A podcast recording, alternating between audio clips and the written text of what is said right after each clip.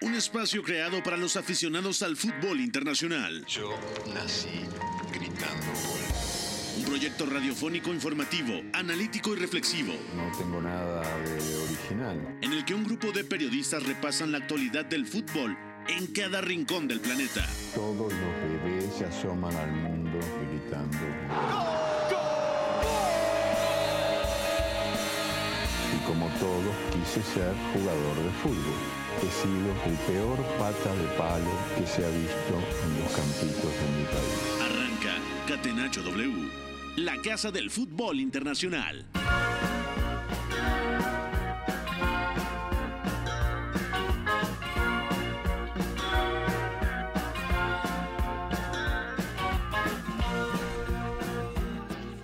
Cuatro de la tarde con 5 minutos. Aquí arrancamos una edición más de este Catenacho W.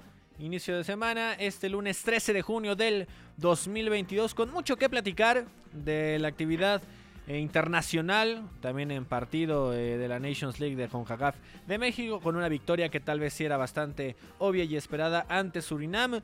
Eh, ya hablando de los partidos de hoy, una selección francesa que parece que está en un bache. No sé si podría catalogarse como algo grave pensando en la Copa del Mundo por el poderío que puede alcanzar, la potencia individual que puede tener, pero sí llama la atención y en lo más importante de este día tenemos un invitado más a la Copa del Mundo a celebrarse a final de este año. Australia ha derrotado en penales a Perú y de esta manera el eh, cuadro oceánico que con el cambio de confederación y estar compitiendo durante todo el proceso contra los asiáticos llega a este repechaje se impone creo que justamente a la selección eh, peruana que arrancó eh, con eh, bastantes eh, cuidados, no sé si decir temeroso como tal, un partido tenso cuando se da una circunstancia de ese tipo en el que en un solo partido, en 90 minutos o 120 minutos o le agregas los penales, se define todo el proceso rumbo a una Copa del Mundo. Así bajo esa tensión estaban australianos y peruanos y Australia se convierte en la selección número 31 de 32 que van a conformar eh, la Copa del Mundo de Qatar 2022. Falta un eh, solo partido, una sola eliminatoria, un solo eh, partido de repechaje que se va a llevar a cabo mañana, donde Costa Rica y Nueva Zelanda van a disputarse el último boleto a la Copa del Mundo. Agradecemos a Rodrigo Fernández de la Garza, alias Fo, en la producción, a mi abuelito Jesús Guerra en los controles, muy efectivo con el cafecito listo como siempre. Y de este lado los micrófonos, en nombre de Pepe del Bosque, titular de este espacio, los saluda con muchísimo gusto Gustavo Millares. Y presento rápidamente a la mesa de trabajo que estará conmigo en este Catenacho W. Beto González, comienzo contigo. Muy buenas tardes. ¿Cómo analizaste la actividad del fin de semana y ya la de este lunes? ¿Cómo estás, Gus? Abrazo para ti, para Fo, para el señor Jesús Guerra, que debe estar bastante enojado viendo que el Club América de sus amores fichó a Jürgen Damm. Así que lo compadezco, le mando un fuerte abrazo por partida doble. Y a toda la gente que nos escucha, diciéndoles que estoy muy consternado por lo que acaba de pasar, porque Perú se queda fuera de la Copa del Mundo. Aquí dijimos que era la favorita, aquí dijimos que iba a calificar el equipo de Ricardo Gareca. Y la verdad es que vimos no solamente un partido muy difícil de digerir, sino, y todavía más divertido aún que eso, eh, a un arquero australiano hacer un completo show en la tanda de penales. Ya, ya profundizaremos en eso, pero yo no había visto semejante actuación en una tanda de penales. Andrew Redmayne hizo que los peruanos dudaran hasta de quiénes eran y se han quedado fuera de la Copa del Mundo en los penales. Estaremos platicando de esto más adelante. Claro que, que te confunde, que puede sacar eh, de quicio que un arquero, a lo mejor me, me postulo Beto para, para entrar a un equipo profesional, le van a- me van a decir, vas a entrar a bailar. Y pues entró a bailar el- en la línea y terminó atajando Pero el tú penal. bailas bien, Gus. Sí, Eres un Sí. experto. A, a lo mejor bailaba bien, pero no detenía nada. Él, él lo logró y creo que le da la razón a su técnico de que lo haya ingresado en los últimos dos minutitos de ese tiempo extra. Y vámonos a meter de lleno, en un momento se incorporará más gente a este Catenacho W, con la pregunta del día, mi guerrito. La pregunta del día. Non poteva farlo venire dagli Stati Uniti senza farlo giocare. Catenacho W.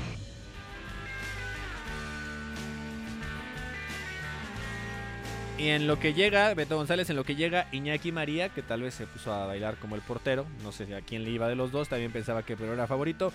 Ahorita se conecta Iñaki María. Vamos con la pregunta del día. ¿Qué nos dice aquí según este, bajo la guía de Fo y de Pepe del Bosque, si hoy fuera la Copa del Mundo, ¿qué selección europea se ve como la mejor preparada para la justa y cuál sorprendería con su buen desempeño, mi querido Beto?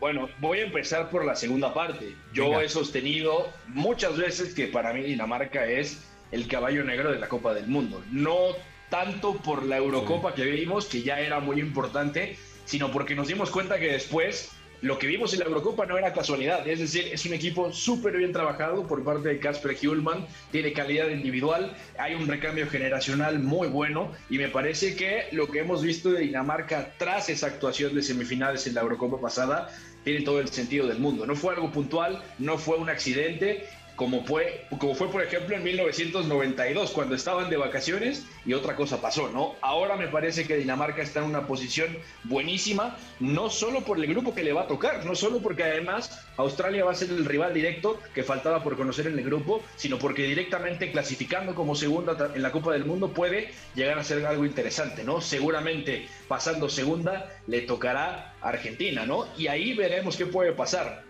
pero tiene la capacidad esta Dinamarca para hacer sufrir a cualquiera, ¿no? Ya lo hizo con Francia, ya ha vencido también a Austria jugando muy bien y además es una selección muy flexible que puede variar los registros de un momento a otro con total facilidad. Entonces, por el lado del caballo negro, de la revelación, yo me quedo con Dinamarca. Por el lado de la selección que esté más preparada, hay, un tema y es que en general esta Nations League sí da la sensación de que las grandes selecciones están probando las últimas cosas que podrían cambiar para la Copa del Mundo.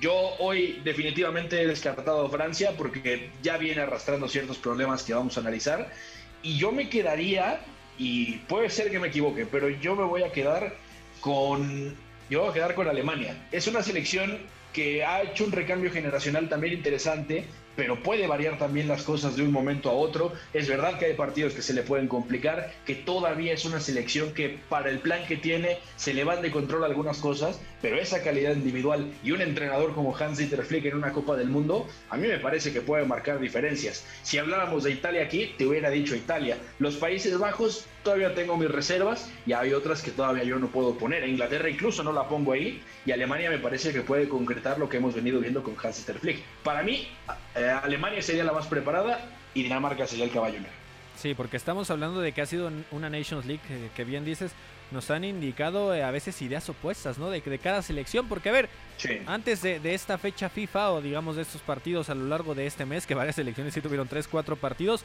obviamente, y la lógica, pues era Francia, ¿no? Y creo que con esto de este bache en el que ha caído la selección francesa nos queda claro que no podríamos decir que es la que mejor preparada llega. No por eso no estamos hablando de que pueda ser una de las grandes favoritas, pero se descarta. A ver, España también ha tenido altibajos. O sea, obtuvo, digamos, eh, resultados aceptables, pero ya lo platicábamos eh, también con Iñaki en el tema de que no ha convencido en muchos sectores. Si nos damos con Portugal, también pierde uno de los partidos. Yo me quedaría ahí con muchas dudas, así como dices, todavía no se le acabo de creer. Sí voy a decir, eh, para no repetir el tema de Alemania, el tema de Países Bajos, que se presenta un gran partido contra Bélgica, derrotando a uno de los que podrían estar por ahí entre el top 5, top 6 de favoritos en la siguiente Copa del Mundo. Después contra Gales también da una buena cara y lo de Polonia no lo gana, también en parte porque los polacos digamos que subieron un poquito el nivel, parte de las rotaciones y además el penal que falla Memphis Depay ya en eh, los segundos finales, minutos finales prácticamente que pudo significar esa victoria. Me voy por ahí y también entiendo que el tema de Países Bajos podríamos eh, eh, meterlo en alguna de las sorpresas, ¿no? Porque originalmente no estaría entre el top 5 tal vez de los favoritos en, esta Copa del Mundo. Y lo de Dinamarca sí coincido en que va a ser la más incómoda, de la que tal vez eh, la gente no tan clavada en el fútbol no se puede esperar mucho, en el mundo mediático tal cual, y ahí es donde puede aprovechar con un equipo bastante equilibrado que no se achica, que tiene orden y además talento individual. También ya se incorpora aquí a la mesa de Catenacho W Iñaki María y te recibo también con esta pregunta del día, la selección europea que has visto eh, más sólida, con un mejor proceso eh, rumbo a Qatar y la que piensas que podría sorprender Iñaki. Muy buenas noches allá en España. Bueno, yo diría que por plantilla la puntera es Francia, pero mm, viene dejando muchas dudas. ¿eh? La verdad que de Europa creo que no hay ninguna que sea hiper convincente a día de hoy. Quizá voy a decir Alemania, fíjate. Mm, yo creo que es la que más ha crecido en el último ciclo mundialista y la que estoy viendo con una identidad, con líneas bastante compensadas, aunque atrás quizá falte un puntito de, calidad. Pero Alemania siempre compite, siempre se agranda en este tipo de citas. Ya digo, eh, techo Francia, pero me voy a quedar con, con, Alemania y la tapada. Pues yo creo que al hilo de lo que decíais, eh, lo lógico es pensar Dinamarca, pero bueno, por aportar algo distinto, diré Gales, que es otra que suele ser bastante mata gigantes. Y que la estoy viendo a, mejor nivel de lo que esperábamos por enésima vez. Y mientras no eh, hubieras dicho eh, Polonia, todo está bien, todo está bien. Nos quedamos eh, convencidos con sus respuestas. Vamos a meternos de lleno ya con el análisis de los partidos de este fin de semana y sobre todo ya de este lunes porque decíamos hay un invitado nuevo rumbo a Qatar. Y aquí vamos con la Australia-Perú. Eliminatorias para Qatar 2022. Catenacho W. En el cobro de los penales. Viene Mayville. Tiro. Gol. No falla. A pesar del sorbito de agua de Galese, Mayville dijo, esta, esta es mía y la metió. Aquí se puede definir el pase al Mundial. Se viene Valera. La detuvo. Y Australia está en la Copa del Mundo. Pudo meter. Ahí la razón se le otorga totalmente a Graham Arnold al meter a Andrew Redmayne en la parte final del encuentro y ha atacado el penal decisivo. Australia estará viviendo su mundial número 6 en forma consecutiva. Partido trabadísimo el que se vivió en eh, Qatar, en este partido con sede neutral, donde Australia y Perú después de 90 minutos, después del añadido, igualaron sin anotaciones, tal vez como era esperarse, ¿no? Un partido eh, de bajas que tuvo tres disparos a puerta durante este tiempo, incluyendo la prórroga que estábamos hablando que en el balance general, eh, en ese tiro de lo, en ese tipo de los remates a puerta fueron dos para Australia, uno solo para Perú. En un primer tiempo, eh, compañeros, donde yo sí veía a un equipo eh, de Gareca pues bastante cuidadoso, ¿no? O sea, sin arriesgar mucho, incluso por ahí Australia tenía más la pelota, intentaba ser un poquito más profundo, tampoco a lo mejor las armas le dan para llegar constantemente a línea de fondo, pero el que más buscaba, ¿no? A lo mejor con centros en, diagonal, tratando de obtener por ahí una buena posición para Duke y sus demás eh, delanteros. Después el eh, complemento creo que por ahí intenta nivelar un poquito eh, más Perú, tuvo un poco más la pelota, pero eh, tampoco eh, digamos que se volvió un partido frenético en ningún momento. En el tiempo extra, por ahí el equipo de Gareca fue ya cuando quiso arriesgar, ¿no? Y tuvo algún importante, algún remate de cabeza al eh, palo que pudo haber significado algo. También por ahí Galese, alguna atrapada importante, es decir, la tensión estaba a flor de piel en los 120 minutos. Llegaron los penales ya eh, en esta situación con el Redmine, el portero de Sydney de 33 años, Andrew Redmine, en la portería que entró a bailar tal cual, a hacer fintas, a tratar de, desconcentrar.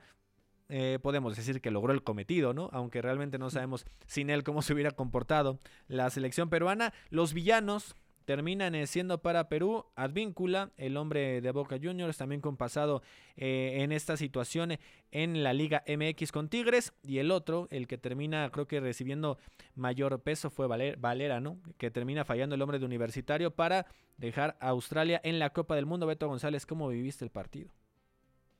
Pues es que fue muy complicado de digerir, sobre todo porque colectivamente los dos equipos mostraron muy poco. Ya sabíamos que Australia no es especialmente un equipo muy rico y, no tiene tantas rutas para atacar. Hoy realmente quiso emparejar la estructura peruana, sale con pivote con Aaron Moy, dos interiores con Jackson Irvine y Eric Rustich, y a partir de ahí hay cosas que no terminan de cuadrar, ¿no? Dos equipos que intentan salir en largo cuando podían, intentaban de repente bajar un poquito pulsaciones del partido a través de algunos pases cortos, eh, muy, exteriores por momentos también, intentando generar solo con llevar el balón a banda y, y centrar lateral. Se explica mucho que el partido haya sido así, ¿no? Además, partes donde hay mucho rebote, mucha segunda jugada. En general, no, no es un partido bien jugado, ¿no? Eso hay que decirlo claramente. Y también mal defendido, porque realmente se generan situaciones de peligro, pero entre que se generan, entre que no tienen la calidad suficiente para definir y además la calidad de las ocasiones no es tan buena, pues pasa lo que pasa, ¿no? A mí en particular me deja un sabor amargo el partido, pero sí me quedaría por el lado australiano quizá con el partido de Jackson Irvine, ¿no? Como interior izquierdo, porque a nivel pasador no estuvo mal, le ayudó a Australia a juntarse un poco mejor, pero ya después no le daba lo suficiente al equipo de los Socceroos, ¿no? Del otro lado, es un partido también difícil de digerir, sobre todo porque este centro del campo que venía mostrando Gareca no solo era el más titular habitualmente en las eliminatorias, a reserva de que no está o no jugó Pedro Aquino, sino que en general tienen calidad para mostrar otras cosas, ¿no? Christopher González tampoco me desagradó mucho, una situación similar a la de Jackson Irvine, juntando desde el pase, también por ahí produciendo algunas cosas desde el centro del campo, pero después cortito el equipo peruano. Cristian Cueva se fue lesionado, que eso también cuenta bastante en el tiempo extra, ya en los últimos minutos, y había jugado un muy buen partido, me parece, yo creo, el mejor del equipo peruano desde esa banda izquierda, el que más peligro produjo, también ahí encontrando a Gianluca Lapadula, y luego los penales, es que esto a mí, a mí un poco me causa escosor la frase de que son una lotería. No son una lotería, los penales se planean, y me parece que tenía bien pensado eh, la tanda de penales el, seleccionador australiano, ¿no? Graham Arnold. Supo que tenía que meter a Andrew Redmayne, el arquero de Sydney, y me parece que está bien tirado no solamente porque es un buen atajador de penales, sino porque directamente el duelo psicológico se lo ganó a los jugadores peruanos, ¿no? Eh, parece que entró a bailar, pero realmente hacer ese tipo de cosas está, está bien pensado. Cuando no puedes ganar en la pizarra o en, una situación de matar o morir a 90 o 120, te la juegas en estos casos y Australia lo tenía mejor preparado que Perú desde mi punto de vista. Luis Advíncula termina tirando muy mal, Perú en general no tira también la tanda de penales y Alex Valera llega a tirar como si se lo quisiera sacar de encima con esa presión que tenía enfrente por parte de Andrew Redmayne, ¿no? Estaba mucho en juego desde el minuto uno, Iñaki. E insisto, creo que se notaba eso en el terreno de juego. Creo que más del lado peruano. ¿Qué crees que se deba reprochar por ahí el equipo de Gareca que pudo hacer más, tomando en cuenta y hablando a todo lo pasado precisamente de que quedaron fuera, pero, pero durante esos 90 minutos, todavía en el tiempo extra, ¿qué pudo cambiar Perú? Quizás ser más atrevido de inicio. Yo creo que mm, ha sido bastante cauteloso, mm, ha tenido miedo, vamos a dejarnos de eufemismos, y, ha querido jugar un partido sin errores, aprovechar la que tuvieran, pero yo creo que en un partido donde hubieran pasado más cosas, que es lo que hemos visto en la prórroga ya cuando se ha roto el duelo, creo que Perú tenía más individualidades y colectivamente me había transmitido a mí bastante más también a lo largo de todo este clasificatorio mundialista. Pero dicho esto, eh, yo sí que rompo una lanza a favor de Australia. Eh. Creo que es el mejor partido que yo le he visto. No he visto todos, obviamente, pero vaya, contra los rivales de entidad había dejado bastante a deber en la Confederación Asiática y sin embargo hoy me ha parecido un equipo que ha podido, ha tenido que proponer y ha conseguido eh, hacer dudar e incomodar a Perú. Ya digo que una Perú a mí que me parece superior. Creo que ha habido tramos donde los de Graham Arnold han dominado y luego, bueno, pues al final partido de detalles. Ah, es cierto que hay un palo de, de Edison Flores en la prórroga, un cabezazo que ha podido evitar esa tanda de penaltis pero bueno, al final, pues como decía Beto, eh, este portero tan peculiar que se erige como, como héroe en su tercer partido internacional. ¿eh? Este no sabemos si ha llegado solo eh, llamado por ser especialista, entre comillas, en penaltis, yo no lo conozco, pero vaya, no es ni mucho menos uno de los del núcleo. Oye, Iñaki, ¿no, ¿no te dio miedo la sonrisa que emitió cuando para el último penal, así digna de cualquier película de terror? O sea, yo, yo le vi el rostro y digo, la, la cámara, nuestros compañeros de TV enfocaban al rostro de Redman, veía el, el rostro, yo no sabía si estaba celebrando, si por ahí lo, iban a repetir o algo, porque en, verdad, es, todo un personaje, Rodmay. Sí, bueno, yo lo he visto dicharachero, así que diremos que ha sido el éxtasis del momento. La verdad que bastante extraño. Me ha recordado a Diego Alves, el portero, recordaréis, del Valencia, que era eh, el mayor especialista que ha pasado por la Liga Española. Le paró varios a Cristiano Ronaldo, de los pocos que le paró varios. A Leo Messi creo que también le saca alguno. Y tenía también así un ritual de bailar, de ir de un lado al otro, incluso de dejar eh, no ponerse en medio de la portería, sino un poquito inclinado a un lado. Este tipo de trucos que yo creo que siempre animan un poquito las tandas de penaltis. Y bueno, en este caso ha salido bien. Pero bueno, eh, creo que muy de detalles. Los penaltis, creo que incluso la tanda de penaltis ha estado igualada hoy. Sí, exacto. No, hasta en eso estuvo muy pareja eh, la situación, con algunos buenos cobros. Me parece que de Australia fueron de menos a más. En los cobros creo que fue adquiriendo seguridad precisamente desde los 11 pasos y totalmente a la inversa el cuadro peruano. Beto González, después de ya este balance australiano eh, en este camino rumbo a Qatar, cómo resulta el hecho de, vivir ya una eliminatoria eh, con la Confederación Asiática, tal cual el crecimiento o no que se puede obtener y a final de cuentas el objetivo se siguió cumpliendo, ¿no? Que de por sí en este siglo Australia ya traía tres mundiales a cuestas. Sí, sí, y es un tema porque el formato también cambió. O sea, hasta 2018 el formato del repechaje era ida y vuelta. O sea, lo sabemos de primera mano porque también en el 2014 nos toca jugar en el Azteca con Nueva Zelanda e ir a Wellington a cerrar la, el, boleto a la Copa del Mundo, ¿no? Perú misma tuvo que ir a Wellington y cerró, si no recuerdo mal, en casa, en el Estadio Nacional, en Lima. O sea, es un cambio importante porque ya no lo podías planificar así, a 180 minutos. Lo tenías que planificar a, a un solo partido, ¿no? Sabiendo que podías irte a un alargue en un solo partido y a riesgo de llegar a un momento como este. O sea, no, no es ha cambiado, no es tan sencillo y sobre todo me parece que Perú se quedó corta a 90 minutos o a 120 si lo queremos poner así. En la eliminatoria quizá tuvo tiempo para corregir ciertas cosas, tiene una recuperación prácticamente milagrosa viendo los primeros resultados, como incluso estuvo al fondo de la tabla de la clasificación de Conmebol. Y ahora me parece que sí además de que se queda corta, es un, es un palo duro al proyecto de Ricardo Gareca, porque me parece que en general era la última bala que tenía por jugarse esta generación, ¿no? Los Cristian Cueva, los Renato Tapia, Pedro Aquino, Pedro Galese, o sea, todos estos que fueron finalistas de América, que fueron al Mundial de Rusia, ya no tienen más por delante, ¿no? Es muy difícil ver que alguno de estos logre el proceso hasta el 2026. Entonces vendrá un recambio generacional y habrá que ver si Ricardo Gareca sigue al frente porque también seguramente será más difícil trabajar con esto. Digo, y, a, final de cuentas un mérito para Perú estar en esta fase en Conebol, una zona bastante dura, con selecciones con más talento individual. Yo analizaba el 11 que estuvo en muchos momentos eh, de Perú en ese terreno de juego del partido que va terminando y por ahí Miguel Trauco era el único de los jugadores que estaba en una liga top 5 del mundo, y eso la francesa, ¿no? Hablando de San Sí, sí. ya entendido. Sí, además hay veces donde lo individual claro que puede pesar. Y no estoy diciendo que Australia lo tuviera, ¿no? También de las ligas top, me parece que solo Matthew Ryan, que tampoco es que tenga mucha participación con la Sociedad, era de esos elementos. Creo que por ahí juega en Europa League, nada más eh, en la serie contra Leipzig. Pero a final de cuentas los australianos fueron más sólidos, ¿no? Y creo que mantuvieron más la calma en los momentos donde debían mostrar madurez. Damos una pausa y regresamos en este Catenacho W para hablar de Europa, eh, de la Nations League y también de la misma Nations League, pero de la CONCACAF. Lo que para mí es el fútbol. Éramos todos muy amigos, nos gustaba jugar juntos, la pasábamos bien reunidos, intentábamos hacerlo lo mejor posible, atacar mucho y luego recuperarla con la ilusión de volver a atacar.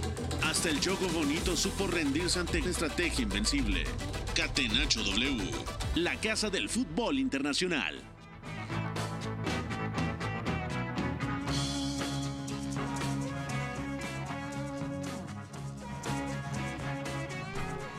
Cuatro de la tarde con 31 eh, minutos de regreso en eh, Catenacho W. Un servidor Gustavo Millares, Beto González e Iñaki María. Fo y Guerrita del otro lado, precisamente verificando que todo se lleva a cabo en forma. Beto González, tus redes sociales, ¿a dónde quieres que te siga la gente? Oye, no, no era Catenacho con Gustavo Villares sin pedir las redes, ¿verdad? Ya estaba listo. Fíjate que ya estaba listo. Eh, para decirle a la gente, en Twitter y en Instagram, mismo arroba, arroba González 7 guion bajo, González las dos con Z. Ahí estamos en el chisme sobre el fútbol internacional. Y bueno, decirles, perdón por el spoiler anticipado, Darwin Núñez es jugador de Liverpool, Ryan Gravenberg es jugador del Bayern Múnich, así que, bueno, hay, hay, hay días mejores que otros, pero ahí estamos platicando del fútbol internacional. Sí, barato, ¿no? Lo de Núñez. Y hablando de las, de las redes sociales, a ver, les cuento acá, no es que yo quiera ser famosos a mis compañeros. Lo que pasa es que yo volteo a ver la escaleta y, desde hace muchos años sigo al pie de la letra lo que Fo escribe porque confío mucho en Fo. O sea, yo sé que Fo no tiene un solo pelo de tonto, ¿no? En esta vida. Entonces, yo creo que Fo... Lo... yo no lo dije nada, Efa fue, fue Iñaki. Entonces, pues, si él pone redes sociales, yo les pregunto sus redes sociales. Iñaki, ¿dónde te puede seguir la gente? Arroba María Vial, con dos as en medio y con V. Ya me he aprendido esto de memoria a base de decirlo del tirón. Eh, esto debe ser que Gus ha presentado bastantes veces el catenacho porque Pepe es de los que es excluyente. Ni mira la escaleta ni quiere que nos hagamos famosos. Sí, nada, Pepe aquí hace su escaleta mental, ¿no? Mientras ya, ya empezó el programa, todo está ya dibujado para, para seguirle. Y le dije lo del pelo de tonto a Foy, se puso su gorrito, ¿no? Inmediatamente. ¿Quién sabe? ¿Quién sabe? Porque vamos a hablar rápidamente, antes de pasar con selección eh, mexicana, del cotejo de mañana, el que vaya a conformar la lista completita de las 32 selecciones que acudan a Qatar. Beto González, por ahí, ¿qué esperas del partido de mañana entre Costa Rica y Nueva Zelanda? Va a ser duro de ver, ¿no? Si el de hoy ha sido difícil de digerir por momentos, el de mañana seguramente sea peor, ¿no? Porque Nueva Zelanda, lo hemos comentado aquí un par de ocasiones, tiene tiempo que no compite a un alto nivel de forma oficial, apenas tenía poco más de 10 partidos en un año y eso es delicado para una selección que se juega el pase a la Copa del Mundo, ¿no? Las eliminatorias en, Oceanía son sui generis, vamos a llamarles, y eso implica también que el nivel es, es, muy diferente. Y Costa Rica, pues está como pero un poco hoy, tiene la última bala por jugarse de cara a una Copa del Mundo. Brian Ruiz, que es el gran referente de esta generación, apenas podría alcanzar su tercer mundial, recordando que jugó Brasil con esos cuartos de final que alcanzaron y luego también en Rusia 2018, ¿no? Parece que tiene condiciones Costa Rica para hacerlo, pero es un partido bastante igualado dado el bajón que ha dado esta generación y las decisiones que han venido tomando en el fútbol costarricense. Así que yo esperaría ver a Costa Rica en la Copa del Mundo, pero después de lo que pasó hoy, hay pronóstico reservado, la verdad. Sí, podría ser histórico, ¿no? El tener a dos oceánicos en la Copa del Mundo. Yo presumiendo que sigo la escaleta al pie de la letra y metí esto del partido de mañana porque quise, ¿no? Iñaki María, ¿qué piensas del partido entre Costa Rica y Nueva Zelanda? Bueno, yo creo que puede ser lo que dice Beto. Yo de hoy, la verdad, me esperaba un partido tal cual lo hemos visto, con mucho miedo, con prórroga, y mañana creo que pueden ir por ahí los tiros hay que ver qué rol adapta Costa Rica, porque quizás sí sea esa selección que ha ido de víctima, entre comillas, de, de, ceder la iniciativa y de no tener esa presión de ser el favorito, de ir un poco a contracorriente en la CONCACAF. Pero bueno, eh, mañana vamos a ver un contexto donde seguramente Nueva Zelanda también quiera ese mismo papel, un poco lo que hemos visto hoy durante algunos tramos. Los dos saben que es casi mejor hacerse fuertes desde lo defensivo y aprovechar su, momento. Y bueno, pues veremos a nivel individual Costa Rica bastante por delante, pero también a nivel físico mucha veteranía ya en esta Costa Rica.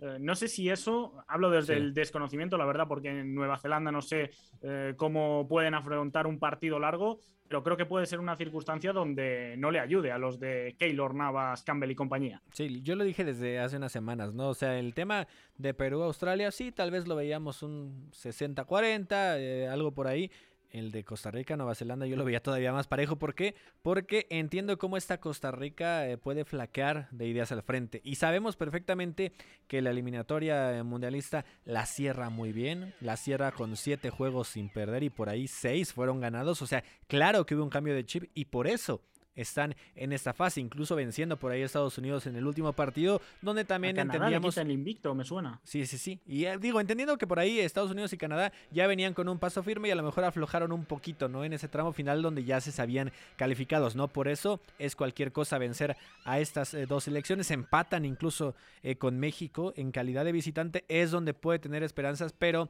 a un solo juego también con la calma que puede tener Nueva Zelanda, también es un equipo eh, maduro, también con un promedio de edad un poquito alto en algunas zonas, creo que por ahí también puede haber travesura, ¿no? Yo lo vería 55-45 en favor de Costa Rica, ojalá por el fútbol del continente americano que pueda darse un resultado positivo para los hermanos de la zona de CONCACAF y precisamente hablando de esta eh, zona de la FIFA, Vamos a hablar un poquito del México contra Surinam que venció 3 por 0 el cuadro del Tata Martino a los centroamericanos.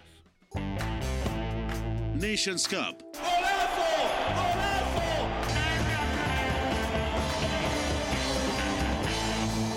Catenacho W. Con CACAF. Con el posible impacto de Sánchez. Desvió para adentro. Sánchez con el gol de México.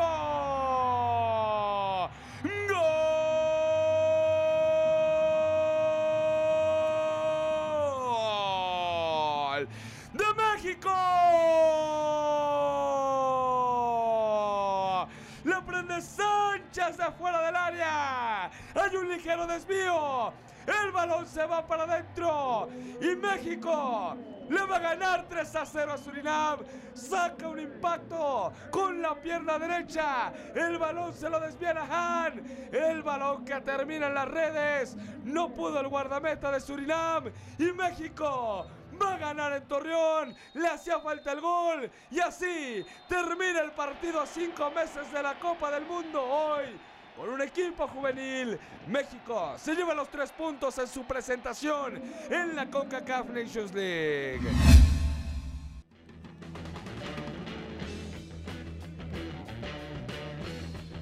También por las bondades eh, de la CONCACAF, en partido oficial, ahí sí podemos hablar que México no ha tenido tal cual un mal año calendario. También comprendiendo de alguna forma el tipo de rivales al que se enfrenta. Por ahí los amistosos, esa serie de cuatro amistosos donde solo ganas uno y fue contra Nigeria, dejan un mal saborcito. Hablando del oficial, hablando de la clasificación a la Copa del Mundo, sabemos que se cerró eh, ya de manera invicta, hablando de 2022 y continúa un partido que era muy a modo, como el tema de Surinam, Beto González, donde se le gana 3 por 0 con una alineación eh, poco habitual. Entiendo que es lo que le quedó al Tata Martino en esta convocatoria donde la mayoría de los europeos se fueron. Quedaron por ahí Laines que fue titular. Eh, también eh, pensando eh, en el tema de Marcelo Flores que no arrancó el partido ni de Orbelín ni de Pineda, pero que son de los otros foráneos tal cual que están todavía en la convocatoria y un medio campo también extraño, ¿no? Porque tenemos ahí a Luis Romo que tal vez con Monterrey no tuvo ya el mejor de sus periodos en la Liga MX con esa oportunidad. El polo opuesto que Luis Chávez, que sabemos cómo cierra con Pachuca, llegando hasta la final del fútbol mexicano. Y el otro caso que puede sorprender por el presente de Sebastián Córdoba, que sabemos cómo le fue en esa temporada con eh, bastantes epifias sin ser protagonista en Tigres, son los que se adueñaron de ese medio campo.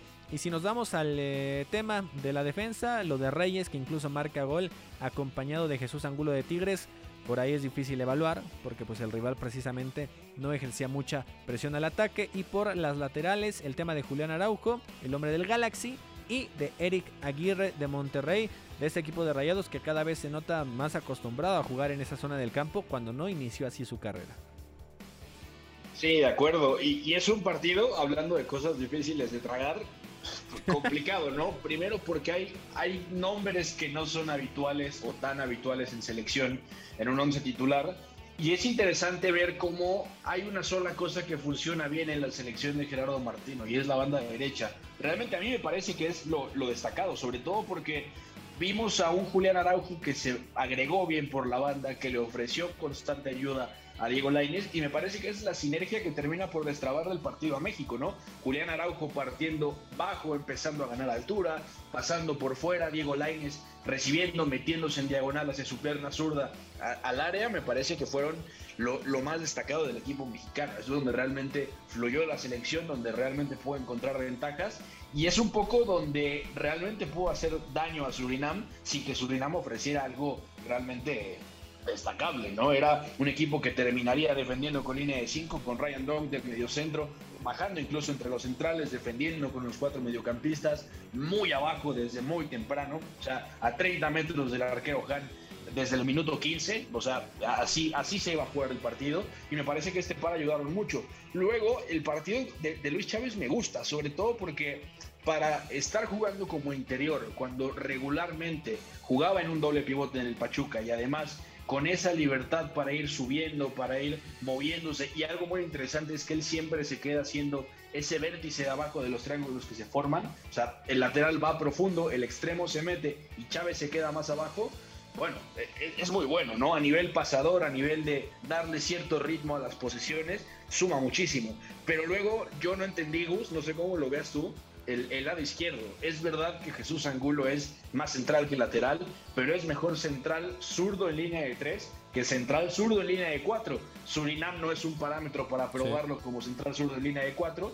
Eh, Eric Aguirre siempre te va a sumar como lateral por ese perfil cambiado en el que juega, porque se puede meter de un momento a otro, puede esperar afuera no, no me pareció malo su partido, pero yo no termino de entender el empate de esa banda izquierda o de ese lado izquierdo si vemos Angulo en línea de cuatro, Eric Aguirre, pero no Eric Aguirre por sí solo, sino junto con Sebastián Córdoba y junto con Rodolfo Pizarro, ¿no?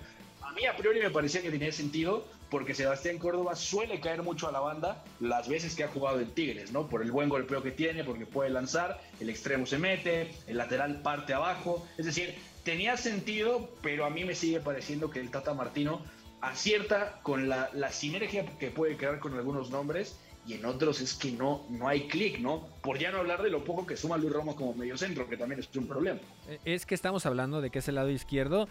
Si analizamos el mejor momento en sus carreras de Sebastián Córdoba y de Rodolfo Pizarro, no estaría mal, ¿no? Pero sabemos el, presente que tienen y también es, es difícil tal cual eh, digerir el juego, como bien dices, porque hay que entender que varios de estos jugadores son eh, del equipo B mexicano y a lo mejor un 30% incluso del equipo C.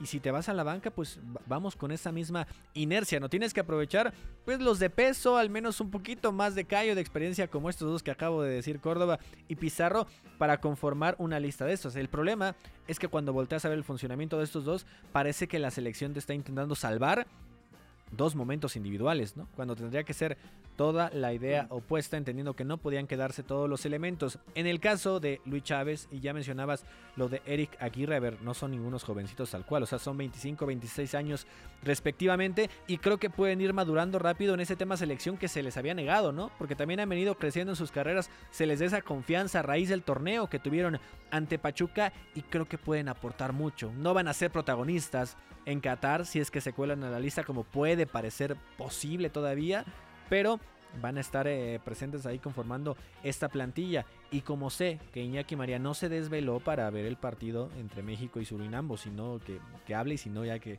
que no me diga nada, continúo contigo. Me desvelé Beto para otras cosas, Gus. Ah, bueno, sí, ¿verdad? porque Oye, además Gus. era buen día, era buen día. Sí, Beto. Claro.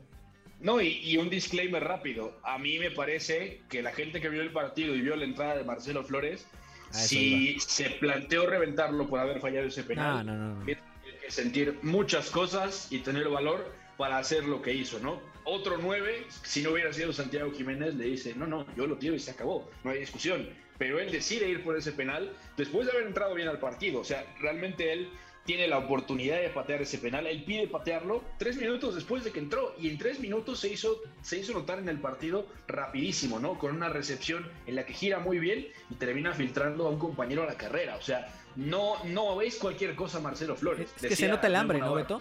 Se, se nota el hambre cuando ingresas y, y quieres mostrarte. Claro. Sé que no hay muchos líderes en el equipo mexicano y menos si quitas a los que se fueron, a, a los europeos. Si ese partido a lo mejor va 0 por 0 y lo pide Marcelo Flores, yo no sé si tenía alguien los tamaños para llegar y decirle, no, espérate, o sea, aquí lo cobro yo, hacemos otra cosa, o el mismo Tata pega un grito. El partido se podía prestar y ojalá tampoco se derrumbe el mismo Marcelo por fallar el penal, que creo que no estaba tan mal tirado, ¿no? Claro, no, no, no, no fue tan mal tirado, pero lo tira mal al final, ¿no? Pero el punto es, se animó a hacerlo y antes de hacerlo deja una jugada de un futbolista que técnicamente es muy bueno y está muy despierto a nivel de inteligencia, ¿no? Sabe leer el partido, cómo gira y habilita al compañero. Nos decía Memo Navarro en, WhatsApp el, el sábado, es que Marcelo siempre que entra se hace notar. Pues lo hizo. Luego falla el penal y son cosas del juego, ¿no? El Tata no va a mandar un grito desde la banda, ahorita que lo decías, para organizar a los jugadores cuando los jugadores se organizan normalmente ellos solos en el campo. Pero la gente que lo haya reventado, cálmese un poquito y, y denle, denle chance, denle paciencia, porque no todo lo define un penal. No era Dios antes de fallarlo y no es el peor del planeta ahora que lo falló. ¿no? Además es contra Surinam un tercero. O sea, Exacto. E- esa es la base de todo. Esa es la base de todo. Cerramos con CACAF. Estados Unidos 5 por 0 a Granada. Cuba 3 por 1 a Antigua y Barbuda. Guadalupe 2 por 1 a Barbados. Y eh, se vendrá un juego precisamente en la Nations League rápidamente entre Honduras y Canadá. Donde existía por ahí varios problemas con la selección canadiense en torno a no llegar a acuerdos con su federación, de los premios por ahí eh, del Mundial eh, de Qatar. Y se canceló el duelo ante Panamá y ahora ya hay un acuerdo y se va a jugar ante Honduras este partido correspondiente a la Nations League de la CONCACAF. Pasemos, guerrita, con el fútbol europeo, con la Nations League, pero de la UEFA. UEFA. Ferran dentro del área, qué lento está Ferran, remate, gol. No hay fuera de juego, gol, gol,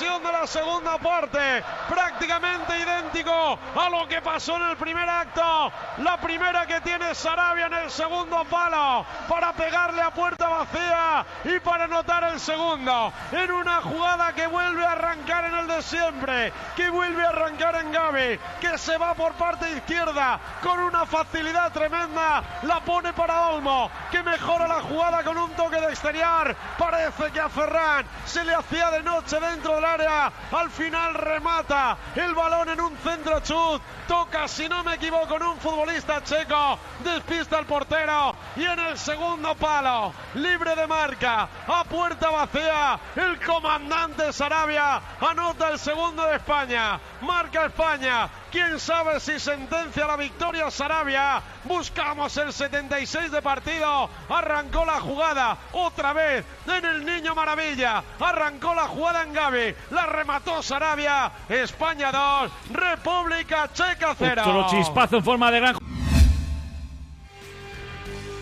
Iñaki María, perdone por tardarnos tanto hablando de un partido ante Surinam. Te cedo los micrófonos para este 2 por 0 de España contra República Checa. Sé que tú viviste con la misma pasión del narrador de Cadena Ser este juego, ¿no?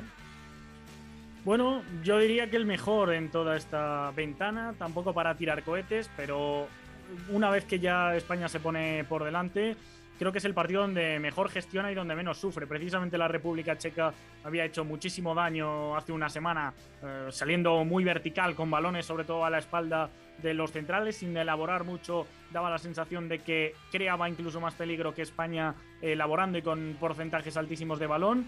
Y aunque es cierto que se vuelven a ver un par de errores individuales, eh, defensivos meramente, más allá de eso, yo creo que España defiende mejor en bloque, presiona bien durante algunos tramos, que suele ser el salvavidas de, la Roja, y luego creo que también supo bajar pulsaciones, tener la pelota para dormir el partido. Bueno, en definitiva, ya digo que sin convencer tampoco en exceso, pero sí con brotes verdes. Sí, exacto, ¿no? Que en un partido que arrancaba eh, con anotación al minuto 24 de Carlos Soler, eh, ya escuchábamos la narración también del tanto de Pablo Sarabia, que cierra estos últimos eh, dos cotejos de esta ventana marcando y sin jugar ni la mitad de los minutos posibles.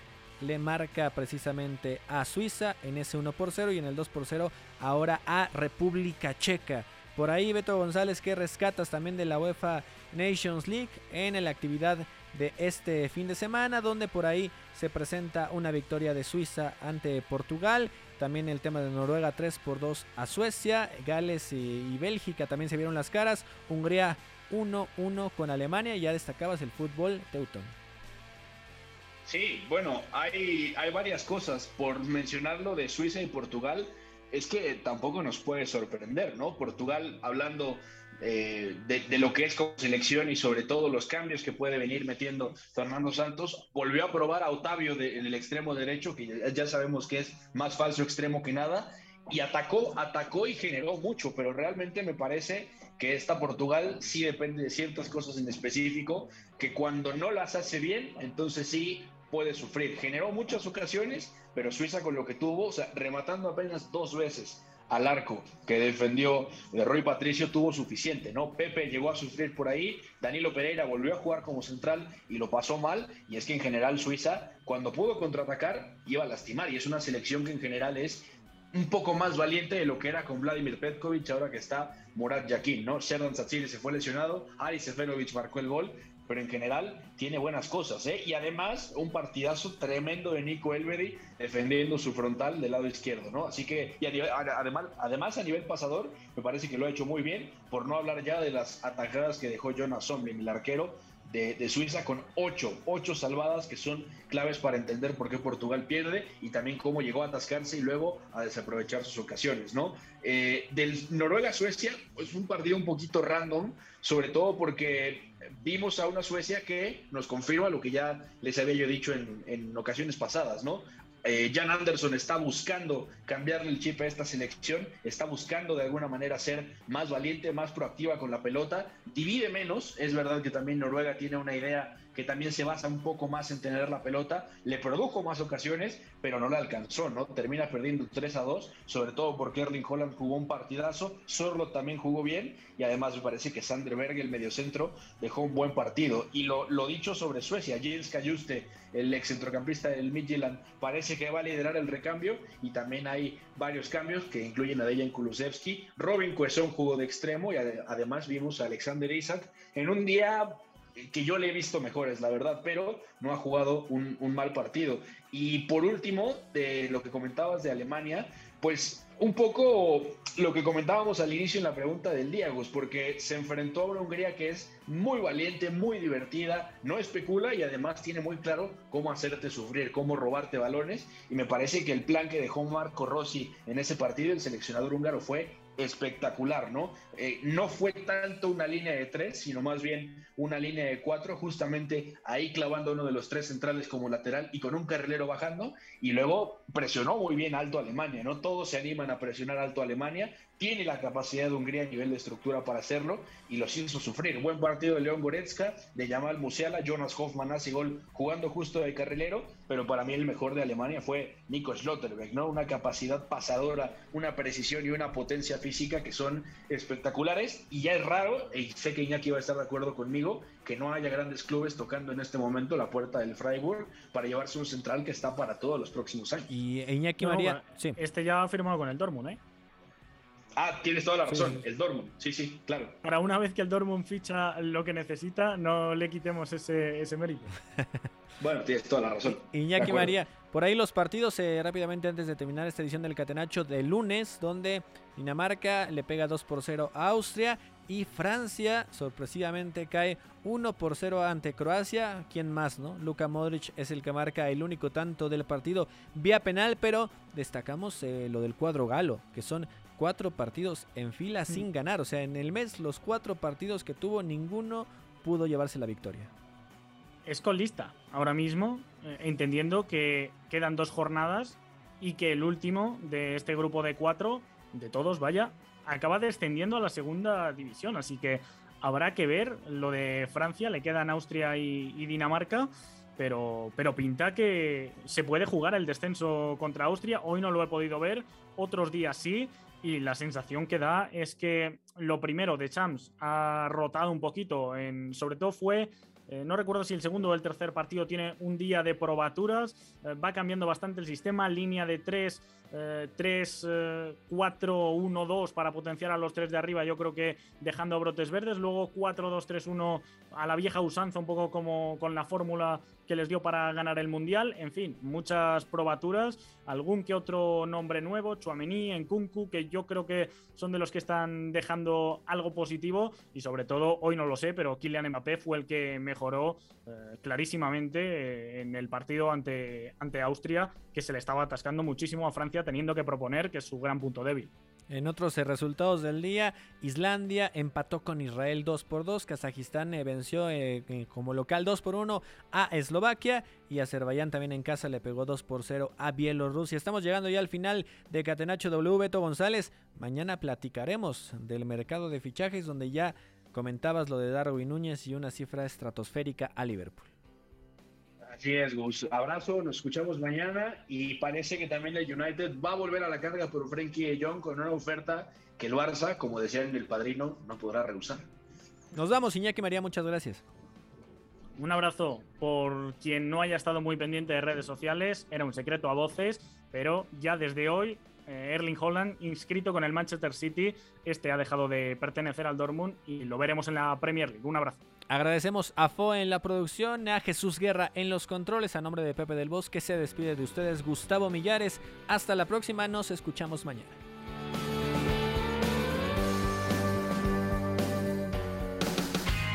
una relación entre la práctica del cuerpo que se expresa en las manos y el cerebro. Pero el fútbol ha suprimido esto. De modo que se trata fascinantemente de un ejercicio que nos devuelve en el tiempo a lo que fuimos en el origen, pero también una vez que nos aficionamos a este juego, nos regresa a la infancia, al niño que fuimos. Gracias por sintonizar Catenacho W. Entonces el fútbol es en ese sentido una maquinaria para regresar en el tiempo en un doble sentido. Por W Deportes, la frecuencia del fútbol internacional.